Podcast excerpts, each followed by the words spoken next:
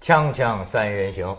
今天这个请来一位名声咱们早就听说过的老师啊，杨奎松老师。哎，但我一见面还是吃了一惊，我没想到你这么样的这个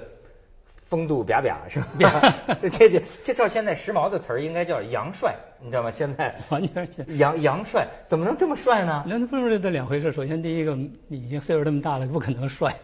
怎么可能 帅？儒儒雅很有风度，这徐老师你一下就比下 去了，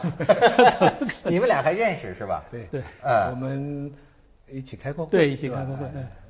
而且这个我听说过这杨老师的名声，好像有一个说法叫这个南高北洋，你听过吗？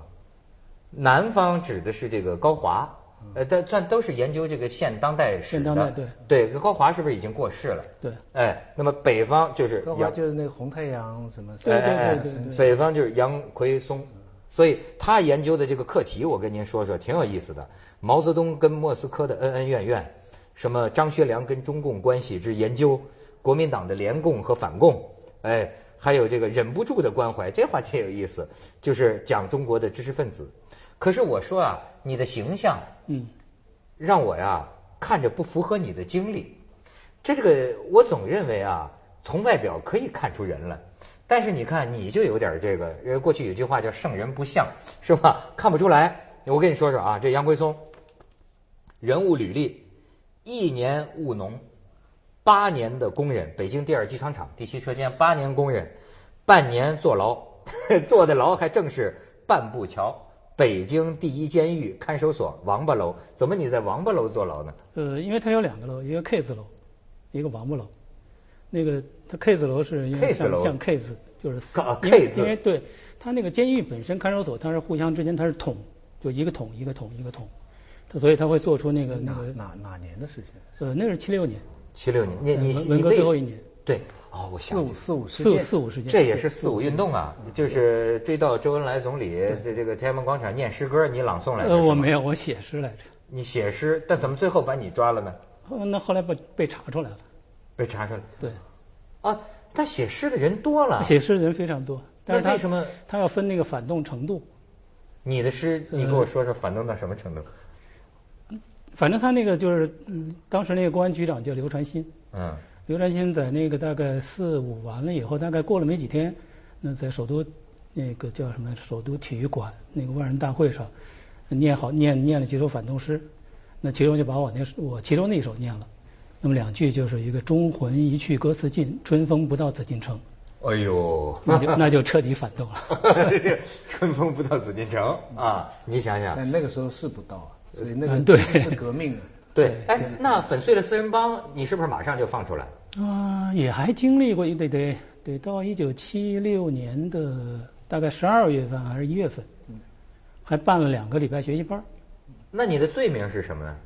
罪名就当年的罪名就现行反革命了。现行这有对正式的判决。嗯他没有，他没有，就为什么在为什么在那个就是第一监狱看守所，就还没有还没有最后判刑，就在等着要判刑。哦，呃，那么但是等着判刑过程当中，不是那个文革就结束了吗？对，对，等来了四人帮垮台。对，四人帮一垮台，那后来就十二月底，因为四人帮垮台十月份嘛，哦所，以十二月大概十二月下旬以后开始办 办在学习班牢中听人家朗诵，周总理你在哪 里？是是是， 我挺纳闷儿的，就是说，呃，您比如说您现在这个年龄，想起那个时候的事儿啊，你觉不觉得是有点年轻人火气旺，或者说激进，有没有这种感觉？那个我想倒没有，就是其实当年那个情况，我不知道子东当时多大岁数，呃，年轻人其实对整个的形势有很多的很多的意见，啊呃不满，对另外各种各样的小道消息，然后各种各样的这种留言也非常非常多。我们又在北京，那哦基本上又是在一个干部大院儿什么，所以这种消息又特别多。对，所以对四人帮其实早就已经，你不能叫什么恨之入骨，但是那那真是早就实在看不知惯道是非，实在看不惯。啊，对，所以那个因为周恩来去世一月份的，一月份去世以后不是沿街什么什么万人对万人那个对就是 十送里送十里送长街送对送别十里啊送别，当代然后中回国过头来史最紧接着这个《文汇报》发表这个发表那个，就是含沙射影的在在批州，那当然就一下就反了。就大家就就那个情绪就出来了。啊只不过哦当时的情况下，你可以知道，就是说天安门人广场是人山人海，那每天几乎都如此。从四月大概一号开始，就是陆陆续续的，天天都是。对但当然三月底，三月底以后就开始送花圈，然后以后不断不断的就是人越来越多，送的花圈越来越多。嗯从那个那个那个人民英雄纪念碑，然后一直扩大到整个甚至长安街。嗯全部都是，一旦到休息的时候，就是休息日，那就是简直是水泄不通，很多老干部都去。啊，只不过就是说写诗的人和这个真正写诗的人，那那就是说你需要有一点儿，第一需要有一点儿勇气，第二呢，你可能你需要有一点儿就是能够把那个诗写出来，然后还能用毛笔字抄出去。那你贴出去你写的诗是你自己贴出去的吗？当然是我们自己贴的，你自己贴的对，但是我们实际上当时几个朋友，大概四个四个朋友一起、哦一起去的。那当时不觉得这么做可能会给自己招来危险？当时其实第一次碰这种运动，没怎么想，哦，没怎么想。嗯所以你看，其实相比之下，我觉得真是换了人间。他那个时候的人呐、呃你得我得说，你就就就是像你这书里说的，忍不住的关怀。对他对还是忧国忧民的。啊当然当然为了这个政治形势。当然，他讲的那个时候，我在乡下，在一个田埂上，我记得我拿了一个参考消息，参考消息上面报道说北京有多少人在街上受周恩送周恩来的那个那个灵车。对我还记得，我就啪坐在那个田埂上哭出来。你说这个人人为什么我我是一个农民啊？那个时候、关你什么事情？为什么在那个时候看一个简单的报道，嗯就就人会哭出来？就在那个时候，那个时候的一个一个整个社会情绪，其实已经是到了谁都知道的一个对情况。对，哎呦，这真是！我再看看他这履历，接下来呢？你说接下来半步桥坐牢出来了吧？四年大学是中国人民大学中共党史系， 这也有意思。呃五年编辑是什么呢？中央党校党史研究编辑部。这个三年讲师是人大的中共党史系啊，十年研究是社科院近代史研究所。现在是中国当代史，现在中国当代史他在史学界就是权威，权威哎，现在就是呃学术界就很权威很硬统的治，当然也有你知道文人总有不满嘛，嗯有人背后跟我说，杨奎松之所以是权威啊，因为他有高干家庭背景，完哎完全哦完是吗全是吗？完全混，哎，完您全是河说南他人有是吧有有档案来 源。 没有没有没有。那天我们这儿来来过一个杨度的孙 子，这这叫什么来着？您您这杨奎松是什么世家？没有没有没有没有世家，首先第一个是正误好借传，完这全个是机误会传，，正好借这个机会，完全是误。传。其实我其实我父亲也还是一个算是一个知识分子，嗯，对，他他是一直他是学经济的，当然一直从事经济工作，一直在国家纪委，后来在体改委。所以嗯我能理解，就就就就就对你们这一代人来说啊，就是你看 是顺理成章的研究中共的这个党史，研究中共的这一路革命过来的这个很少这个是历这个是很少非常非常偶然的现象，因为我我是在嗯放出来以后，七七年第一次考大学，那时候都没有时间，我在还在工作，嗯三班倒，所以没有时间去复习。但是听说了以后呢，那个家里还是鼓动我无论如何要去考，所以我和我妹都去考了。那么去考的时候，其实报报的是政治经济学，因为那个时候家里是学经济的，我父母都是学经济的，哦所以所以想学经济，但是想学经济那个时候又没有正式的那个经济学专业，比如后来出现了工商经济啊什么那各种各样的都没有，那就是考的经济学，但是考的政治经济学，那政治经济学呢实际上又没考上，因为那个确实分数不够那个他那个录取线，啊，所以您还能所以考上？ 当然当然，我我工厂出来的嘛，我。我主持过那个广西师范大学一个理想国的一个论坛，嗯就讨论他那个忍不住的关怀那本书。嗯他的书的一个特点是什么呢？他讲的是非常尖锐的当代中国的一些历史的东西。嗯他用了很多实际的材料。对虽虽然我曾经问过他这个来源，他说做中共党史可以不注注出处，那个出处可以不注到原来，因为你这个来源没法公布。但是他他的材料非常详细，但是他的叙述啊非常冷静，就是说你看不出他的立场在哪里，就是说他的这个写法非常特别，他就是把事情摆在那里，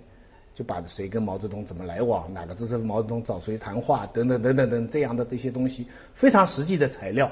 这跟我们这个行业哈，这个写啊法是很不一样，它是一个非常冷静的一种历史的写法。所以所以很精彩，所以我我自己很喜欢他这本书。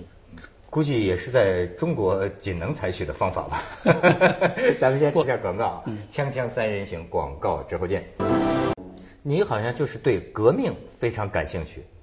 他后来把他的书上汇汇编起来，就就就总的有个名字叫《革命》，是吧？对，因为那个那个整个编的那几本书呢，都是在这个一九四九年以前，所以正好在那个中共革命的过程当中。哎，当然，当然，这个革命的国民党其实也包括在内。呃对，呃，我呢就是没有呃这个详细拜读过哈，但是临时抱佛脚杨老师的书，我觉得有有有一些吸引呃我的这个观点，比方说就是在整个中国革命的过程中啊，包括共产党，包括国民党啊，这个里头苏联的影响。我们小的时候，好像我至少在教科书里很少提到，最后中国共产党都是自力奋斗嘛，对吧？但是现在越来越看出来，当年这个苏联的意志在背后起了很共大产的国际的作对用对啊，对有很多组织的行动，对不对对？嗯这个实际上跟整个落后国家在那个年代，那么他要追求，无论是追求这个共产革命还是追求民族革命，其实都离不开境外的，就是国际的那种力量的那种介入。啊呃，这个介入呢，有的是就是外国主动介入，有的实际上是这个就是呃自己没有力量，然后到外面去找各种各样的援助。你比如孙中山一直就是在找苏各个国家的这个援助。那么最最初其实他用力最多的就是日本，他一直在想想想通过日本然后得到援助，但是最后没有一直也没有得到真正意义上的援助。那正好俄国革命成功了，那孙中山跟俄国这个布尔什维克一拍即合，俄国又希望在东亚在在东方能够创造出新的，就是能够帮助俄国革命能够和俄国革命共同来推动世界革命的那样的一个新的阵地。那中国革命就起了这样一个非常重要他的。嗯主要的还不是研究政治家，他还是研究知识分子，啊而那些热衷于政治的知识分子，对。在四十年代末期的那些知识分子啊，其实他们当时有很多跟中共关系很好，他们是希望中共不要全面倒向苏联，对不对？有很多人还幻想中国跟美国会很好，而且那个时候共产党提出的很多的政治口号啊、民主啊、呃人民的利益啊等等，都是好像跟美国的价值观也有相通的地方。后来怎么一步步改变的，对不对？我记得他的书里面写了很多这样的事对情。，那本书是说实话是我整个的这个，因为我是从中共的开始创建，然后一直慢慢慢慢研究，然后一直研究到五十年代，研究到五十年代研究建国，那么就碰到一个问题，就是知识分子包括呃不光是知识分子，社会各各方面的人，包括农民怎么转变过来。嗯因为并不是说所有的这个农民或者所有的知识分子、所有的社会的工包括工商业者，他们一开始就是拥护共产党的。实际上，很大多数人没有人从一开始了解共产党。对，那么共产党是怎么被国人被被很多人接受的？那这个过程其实特别特别复杂。那所以我不得已就是就要写一本这样的书，或者说就这方面的问题做点儿那怎么研究被人接受的？你能简单的讲两条吗？啊，简单的连我其实书里举了很多例子，我我在这儿其实最简单的就是可以这么说，就是因为中国的当时的社会地位，所有人闹革命，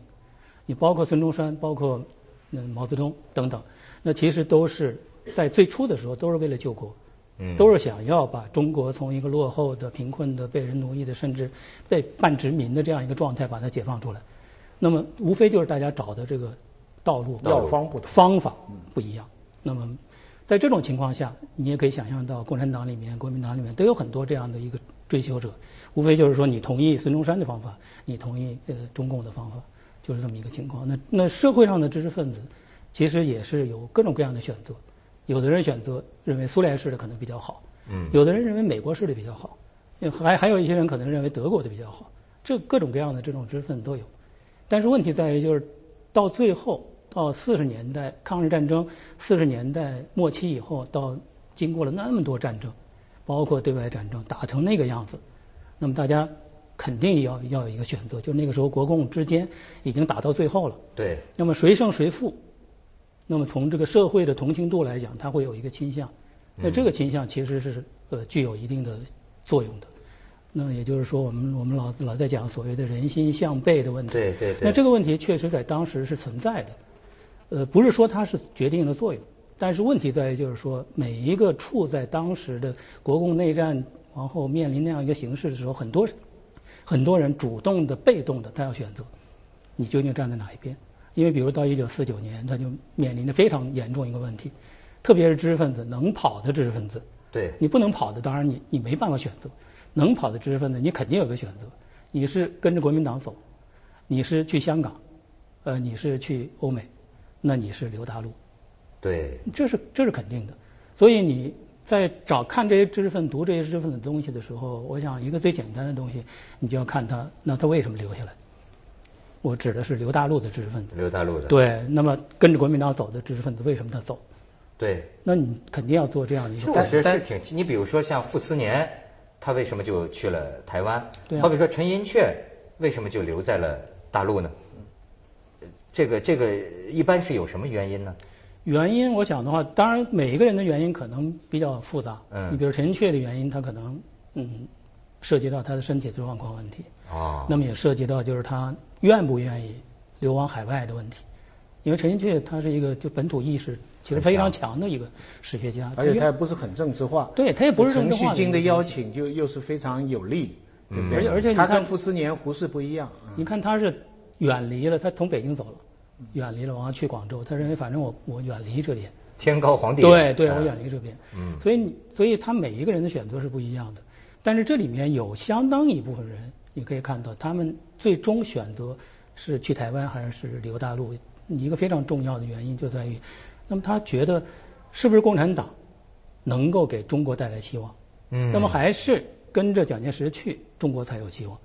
你要胡适，他就跟着走。那实际上他讲的非常清楚，他是把中国的希望放在国民党身上，放在蒋介石身上。那么其他的一些人，呃，相对来讲，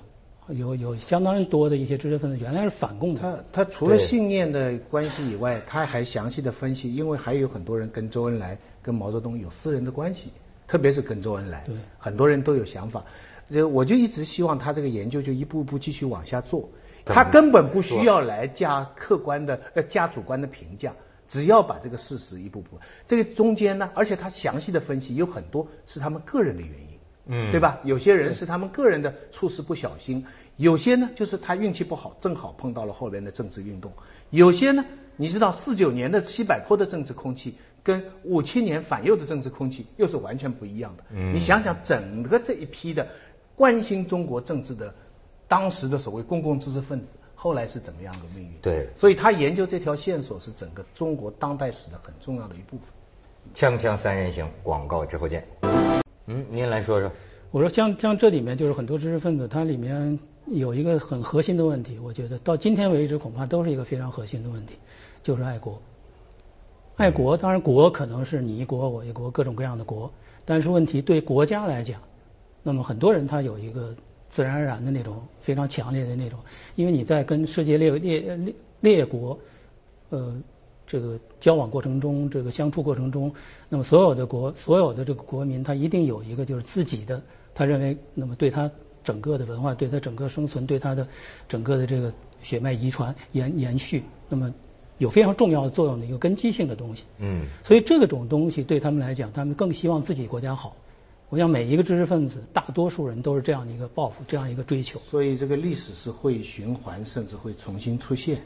我还记得我父亲讲他五十年代的时候，他的一个好朋友许杰变成右派的时候，他是想不通的。他说他的思想这么好，为什么会变成右派？但我说你当时的想法是不是改变？他说那也不会啊，你想想上海的娼妓问题就解决了。对，你想想以前的政府的官员上，然后他就跟我讲，四九年五月多少号，解放军进城，街上一片肃静，没有声音，不扰民，而且他觉得，所以你知道知识分子他出出现这么一个状况，就是说他自己的职业的角度看到了很多不应该的事情，看了很多可怕的事情，但与此同时呢，他又觉得社会在变好，中国在发展，国家在富强，所以这个时候他会觉得我那些原则可以放一放，为了国家好，我可以把那些东西牺牲，这是一个值得歌留恋的传统呢，还是一个惨痛的教训呢？这个其实很难说，在历史发展的某一个阶段，呃，从个人的选择来讲，我们今天会看得非常清楚，就是它其实是很大很大程度从知识分子角度来讲，很多人都是相信集体比个人的利益更重要。啊，就是他相信国家好了，那不管怎么样，个人受损失没什么太大关系。像像胡适、呃傅斯年他们就会觉得，只要会损害个人的这个集体，他再好越好越可怕，那所以这些人会走。呃不，但是我觉得像胡适啊，他们这种受旧式教育长大的人呢、是不是骨子里也有一种啊，就是胸怀天下的这么一种，就所谓儒家就有这个修身齐家嘛，治国平天下。他他跟西方那种知识分子的那种那种这个国家感，好像是不是有点不太一样？这是说中国文化里来的一种东西，觉得好像我对国家所以有他责在任。北大校园里守到最后一架飞机啊，就是值傅斯年呃傅傅作义给他留了最后一架飞机，解放军全部铁桶围着的时候，胡适才决定跟陈寅恪一起坐这个飞机走他同时，您觉得啊，像是这个有些当时的知识分子啊，他会不会有点儿怎么说呢？咱就说有点狂热病还是幼稚病，就真拿自个儿当国师了，或者说也因为这个受到了这个打压了。这个是很很普遍的现象。民主党派主任对他不见得是就是真正的意义上是想当国师，但是他想提意见，他想发表言论。而且他觉得他有他觉得有责任希望他觉得而且有责任哎而且对有这个权利提意见。对，因为他们到怀仁堂嘛，他们在一起吃饭嘛。那还是没看清形势啊。那当然毫无疑问，他你谁知道呢最初的时候是联合政府，